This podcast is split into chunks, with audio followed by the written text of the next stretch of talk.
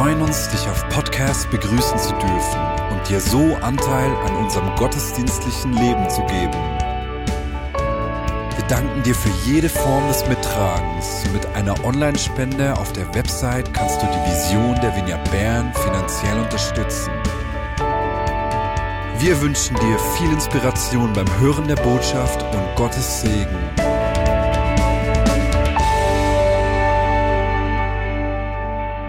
Ja, wir sind in der Adventszeit. Erster Advent. Wir haben schon Weihnachtslieder gesungen. Ich weiß nicht, wie es dir geht. Bei mir ist es so, in der Weihnachtszeit sind, ähm, ist mein Terminkalender ziemlich ausgefüllt. So schon nächste Weihnachtszeit habe ich schon sehr viele Termine.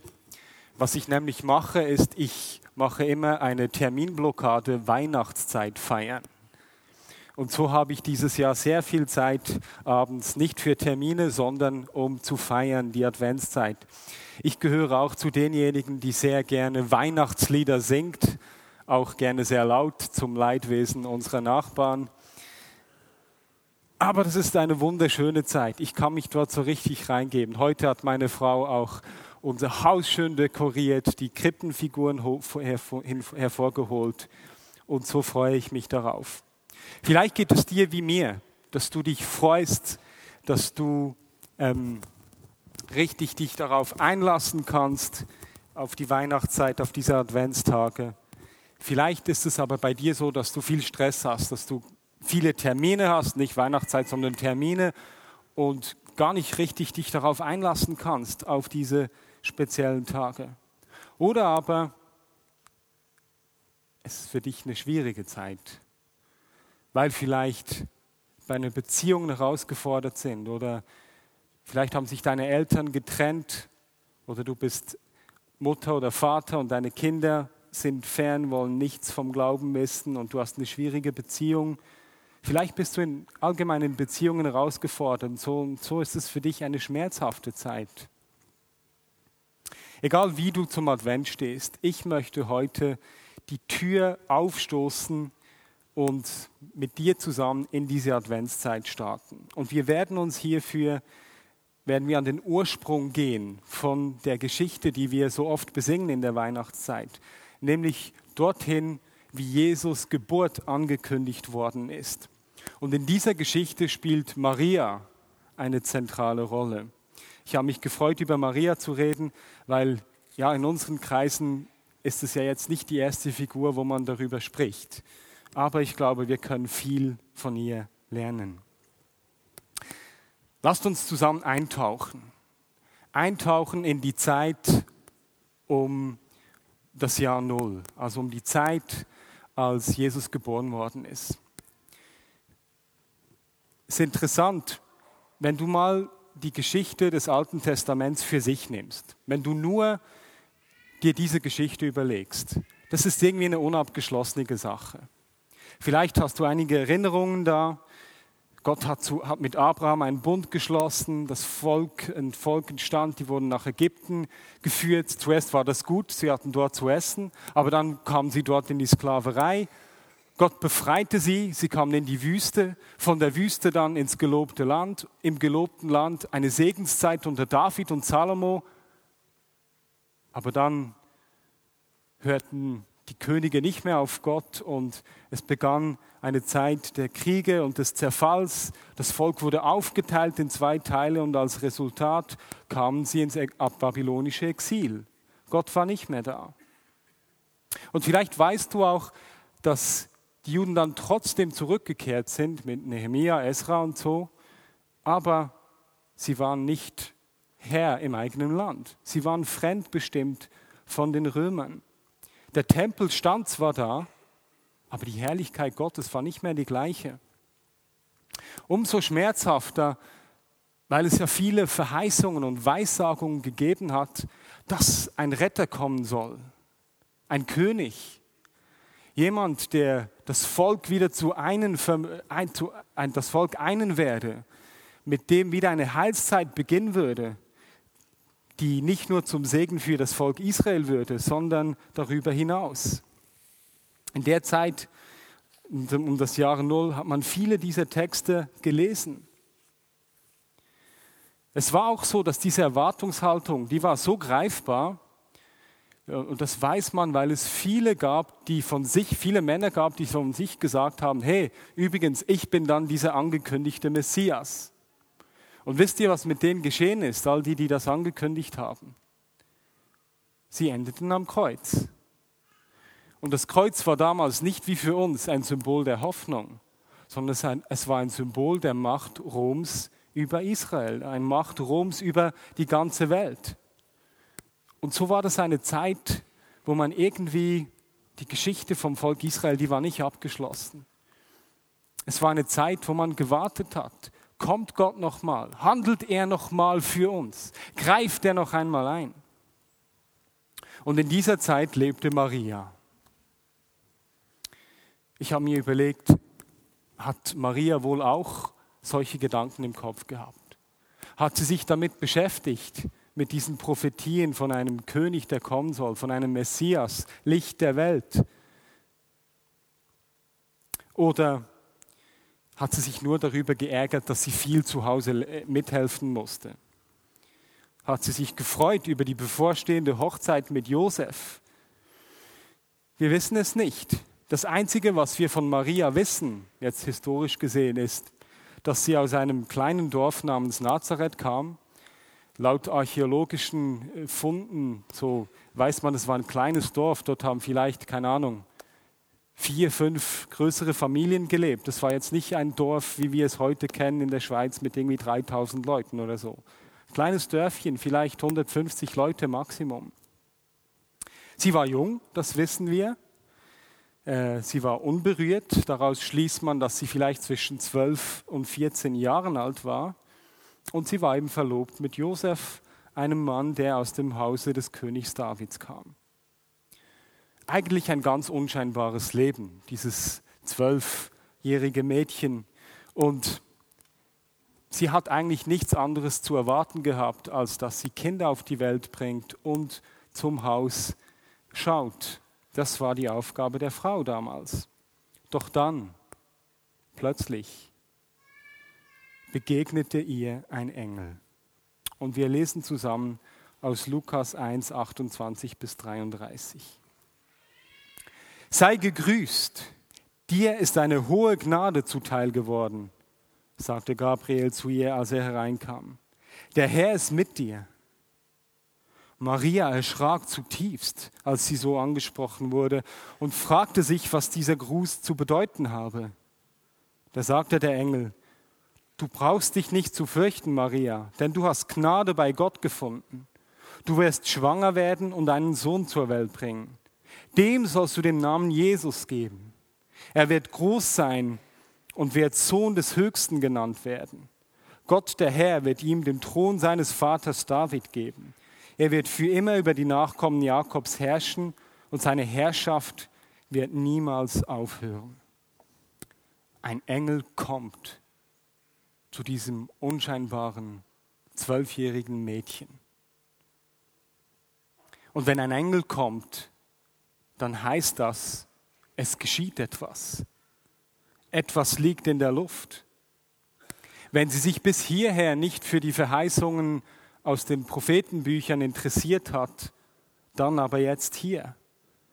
Aber was hatte das zu bedeuten?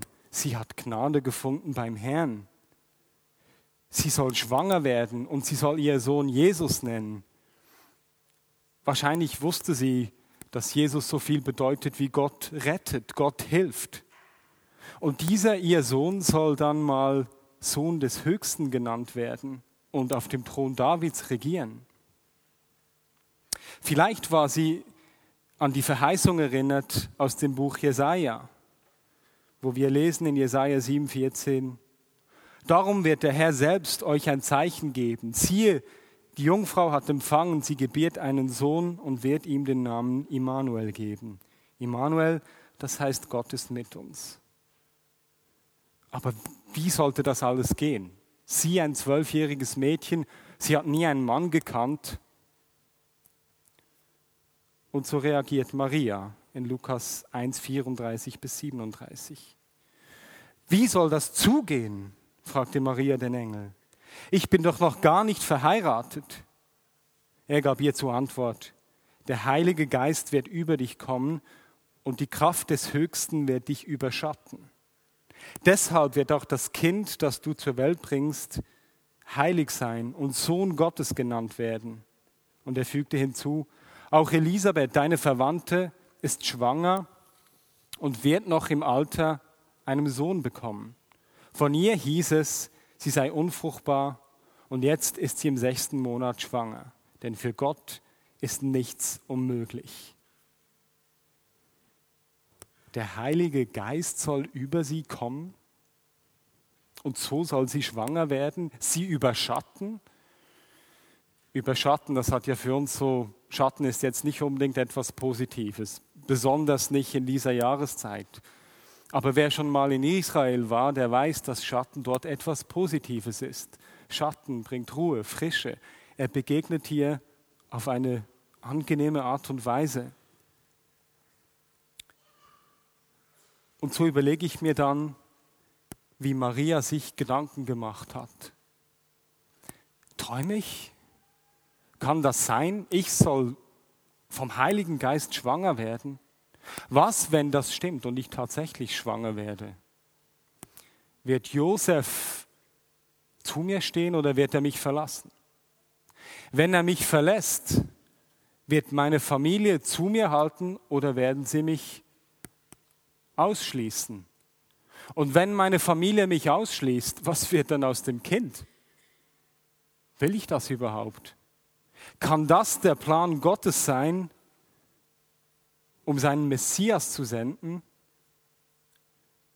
Vielleicht schossen Maria solche Gedanken durch den Kopf, vielleicht auch nicht, aber sicher ist, Maria entschied sich, dem Engel zu glauben. Sie entschied sich nicht auf ihre Umstände und die drohenden Umstände in ihrem Leben zu blicken, was das alles für negative Konsequenzen haben könnte. Und sie entschied sich, sich in den Dienst von Gott zu stellen.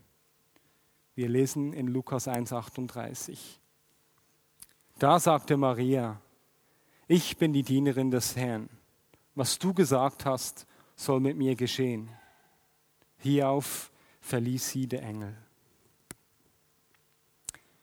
Jetzt musst du dir überlegen, an der entscheidenden Stelle in der Heilsgeschichte, dem Ort, wo Gott seinen Plan zur Rettung der Mensch vollziehen will, dort, wo er seinen Sohn in diese Welt kommen lassen will, dort am Anfang steht die stille Antwort, der stille Gehorsam eines zwölfjährigen Mädchens. Ich bin die Dienerin des Herrn. Was du gesagt hast, soll an mir geschehen. Und so wird Maria für uns zu einem Vorbild des Glaubens. Sie wird zum Bild dafür, wie man, ohne auf die Umstände zu schauen, ohne darauf zu schauen, was man kann oder nicht kann, Gott gehorsam zu sein auf sein Wort hin. Und was interessant ist an dieser Stelle, wenn man diese Geburtsankündigung vergleicht mit anderen Geburtsankündigungen in der Antike oder auch anderen biblischen Geburtsankündigungen, dann fällt etwas auf. Normalerweise sind nämlich diese Ankündigungen, wenn diese kommt, dann ist die Frau oder der Mensch, der angesprochen wird, einfach quasi ein Objekt des Handelns Gottes. Aber Maria hier, sie ist mit ihrem Willen beteiligt. Maria, dieses zwölfjährige Mädchen, an ihr geschieht nicht einfach der Wille Gottes, sondern sie entscheidet sich, ich bin die Dienerin des Herrn, an mir soll das geschehen. So wird ein kleines Mädchen für uns zur Glaubensheldin, völlig unerwartet. Was macht Maria danach? Ja, der Engel hat ihr ja gesagt, dass ihre, dass ihre Tante Elisabeth, die Verwandte, dass die auch schwanger geworden sei im hohen Alter, die, die unfruchtbar sei. Und natürlich wird Maria gleich zu Elisabeth rennen. Sie geht dorthin und ich überlege mir, vielleicht hat sie sich schon irgendwie einen Satz überlegt, um Elisabeth zu sagen, dass da ein Engel zu ihr gesprochen habe und so. Und dann dachte sich wieder, nein, das kann ich ja nicht bringen, die wird mich auslachen. Aber sie geht zu dieser Elisabeth um herauszufinden, ob das, was der Engel zu ihr gesagt hat, ob das stimmen könnte. Und noch bevor sie ein Wort sagen kann, jubelt Elisabeth. Und das Kind in ihrem Magen springt auf und sie preist Maria dafür.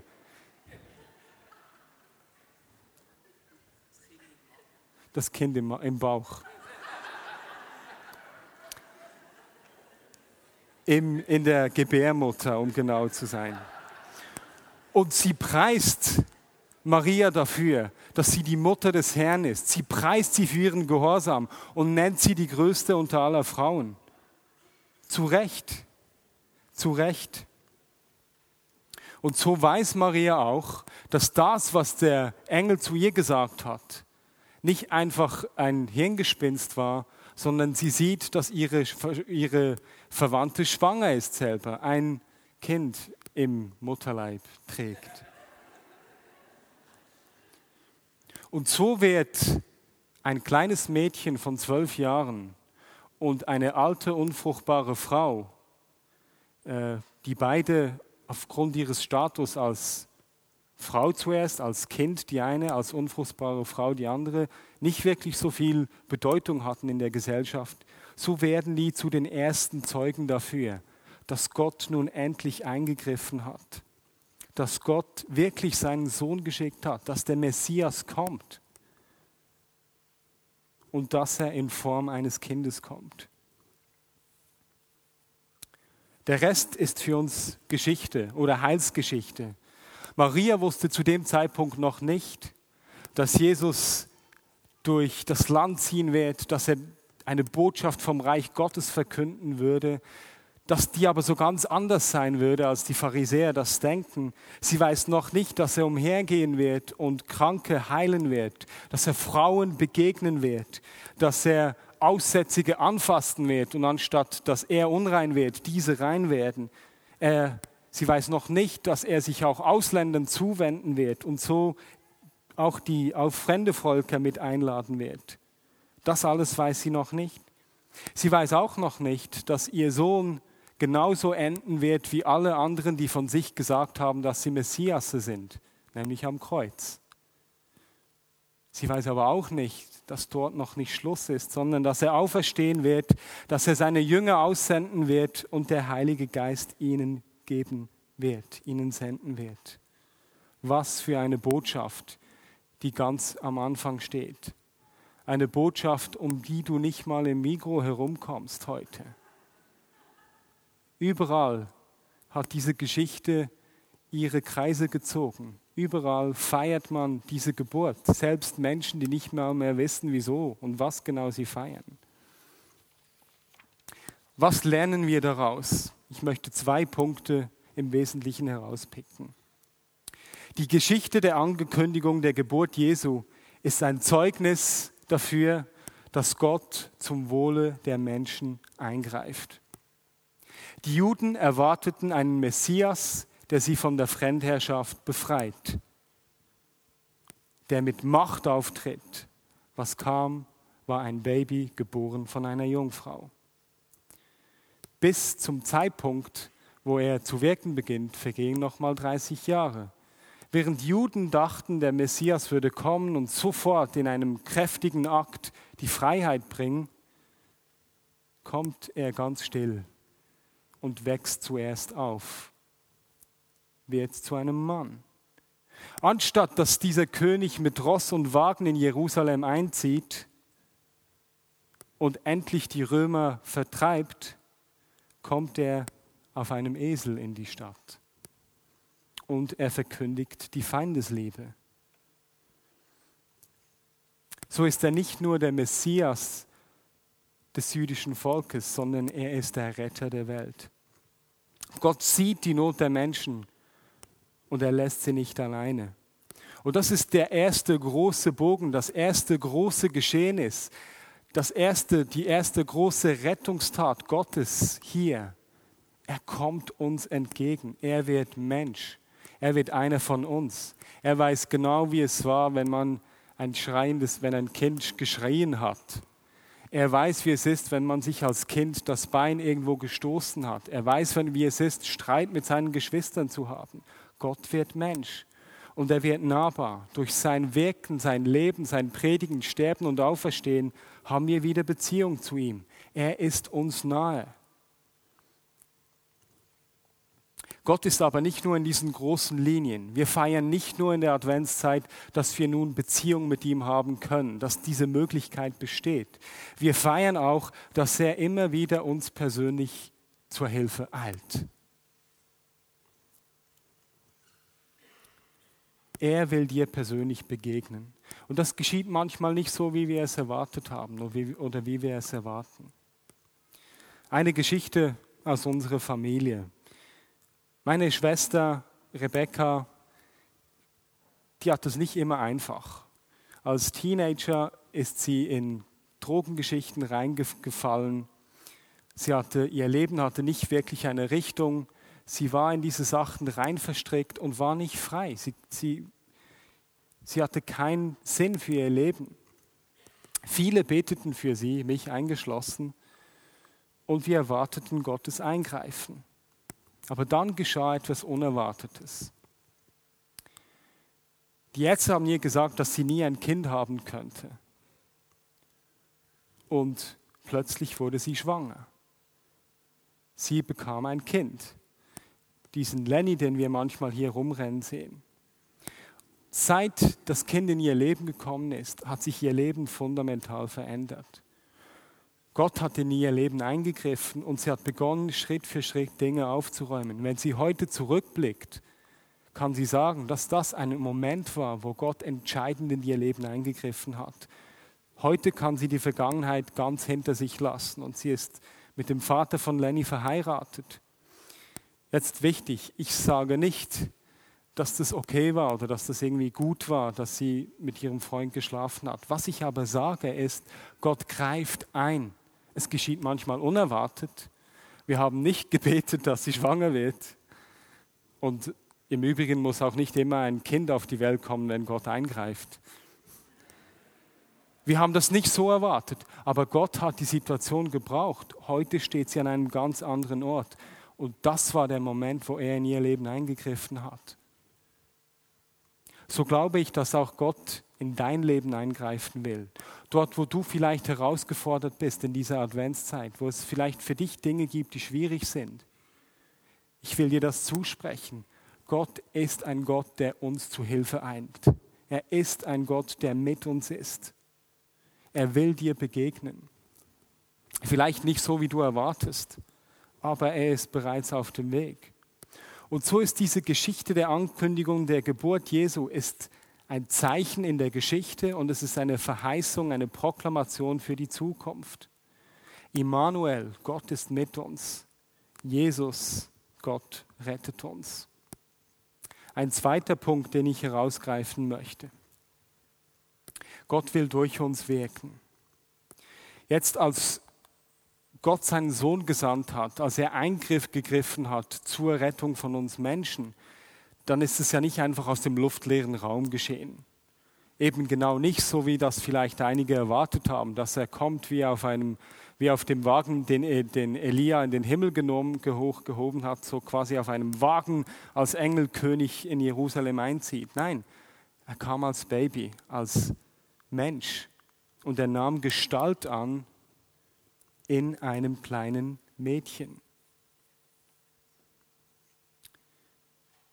Und so will Gott uns mit einschließen in sein Heilshandeln, wie er Maria mit eingeschlossen hat an diesem wesentlichen Punkt.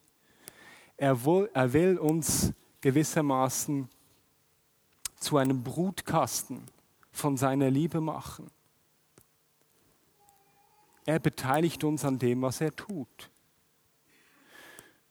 Und wenn wir die Geschichte von Maria anschauen und Geschichte von Maria und Elisabeth, dann lernen wir daraus, dass es eigentlich nichts geben kann, was uns disqualifiziert dafür, ein Kanal von seiner Liebe zu sein.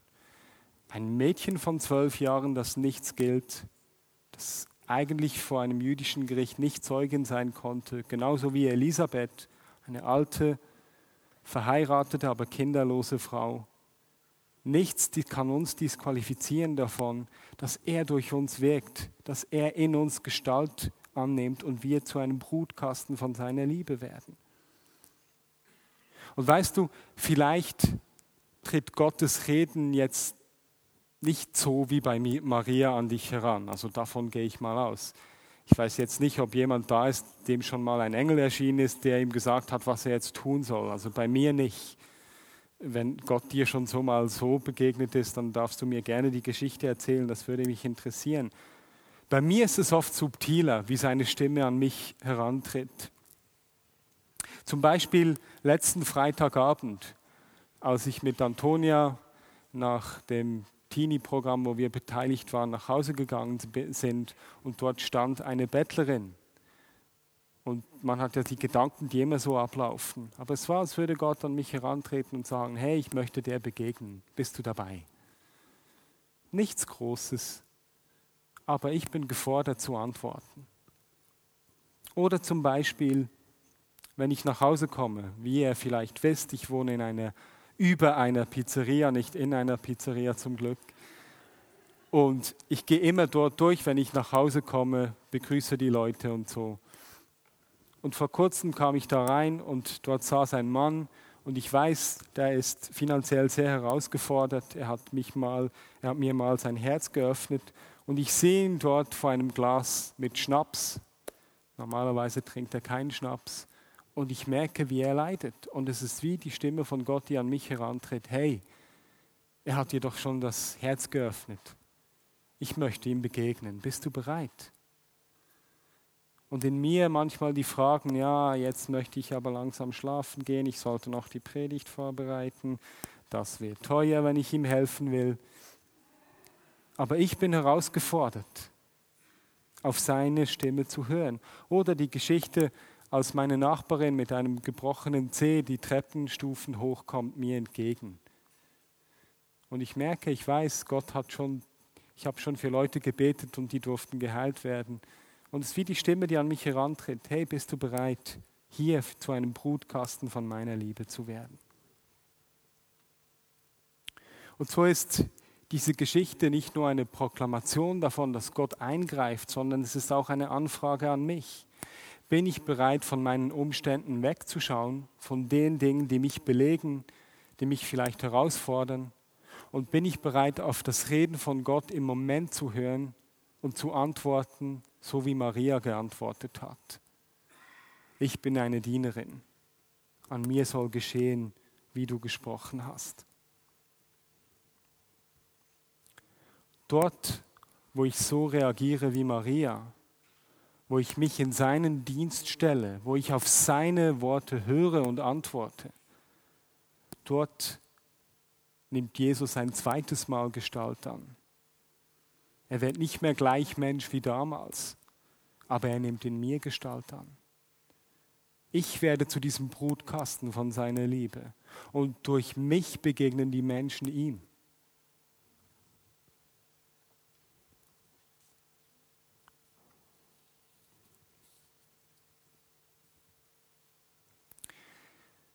Ich möchte dich ermutigen in dieser Weihnachtszeit. Ich möchte dich ermutigen, dass du damit rechnest, dass er in dein Leben eingreift. Auch an diesen Stellen, wo du vielleicht die Erwartungen aufgegeben hast oder wo du schon so lange etwas erwartest, daran festhältst, dort lade ich dich ein, dass du eben damit rechnest, dass er eingreift, aber offen bist, falls er anders handelt, als du das dir vielleicht vorstellst oder wo du, als du dir das wünschst. Das ist der erste, das Erste. Und der zweite Punkt, ich möchte dich wirklich herausfordern, in den nächsten Wochen, wenn immer du in eine Situation gelangst, wo du merkst, dass er zu dir spricht, dass er durch dich wirken will, dass er in dir Gestalt annehmen will, dann halte inne, horche auf seine Stimme und antworte, wie Maria geantwortet hat. Ich bin ein Diener und durch mich soll geschehen, was du vorhast. Und ich lade dich jetzt ein, ihr dürft alle aufstehen. Ich lade dich ein, wenn du merkst, dass es Bereiche gibt in deinem Leben, wo du echt das Eingreifen von Gott erwartest. Wenn du sagst, hey, ich möchte, da gibt es einfach einen Ort, dort brauche ich, dass Gott eingreift, mir zu Hilfe eilt, dann komme doch nach vorne. Und dasselbe, wenn du hier bist und sagst, hey, in dieser Weihnachtszeit, ich möchte wirklich, ich möchte diese Gelegenheiten nutzen. Ich möchte wirklich so antworten, wie Maria geantwortet hat und in ihr ein Vorbild sehen. Dann lade ich dich auch ein, dass du dich, ja, du kannst gerne auch nach vorne kommen.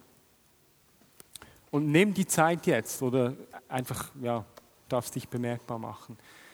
Und nimm dir die Zeit jetzt kurz dir zu überlegen, was sind die, die Orte, wo du, die Menschen, denen du in der nächsten Woche begegnen willst. Wo willst du ein Kanal, ein, ein Brutkasten von Gottes Liebe sein? Wir nehmen uns eine Minute Zeit.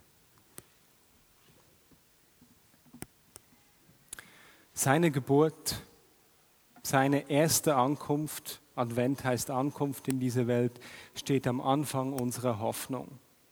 Am Ende unserer Hoffnung steht sein zweites Kommen. Wir als seine Nachfolger stehen in dieser Spannung vom Schon und noch nicht. Er ist gekommen und mit ihm ist eine Bewegung instande gekommen. Eine Bewegung von Menschen wie du und ich, die sich entschieden haben, ihm zu folgen und zu einem Kanal von seiner Liebe zu werden. Aber bis er wiederkommt, wollen wir alles daran setzen, ihm ähnlicher zu werden. Wir wollen alles daran setzen, dass wir ihn sehen, dass wir ihn hören, auf ihn hören, verstehen, was er will und uns auf ihn aufrichten. Bis er wiederkommt, wollen wir zusammen einfach aufstehen, ihn anbeten, ihn loben und seine Gegenwart suchen. Weil er ist es, der uns hilft, der uns rettet und er ist es, der für immer mit uns ist. So lasst uns jetzt einfach zusammen ihm die Ehre geben, ihn loben und ihn anbeten. Amen.